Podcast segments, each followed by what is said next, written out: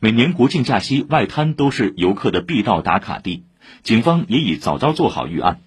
昨晚七点多，外滩观景平台人头攒动，在黄埔公安分局外滩现场指挥所，大客流监测系统显示，外滩滨水区人流峰值两万多，没有出现大客流情况。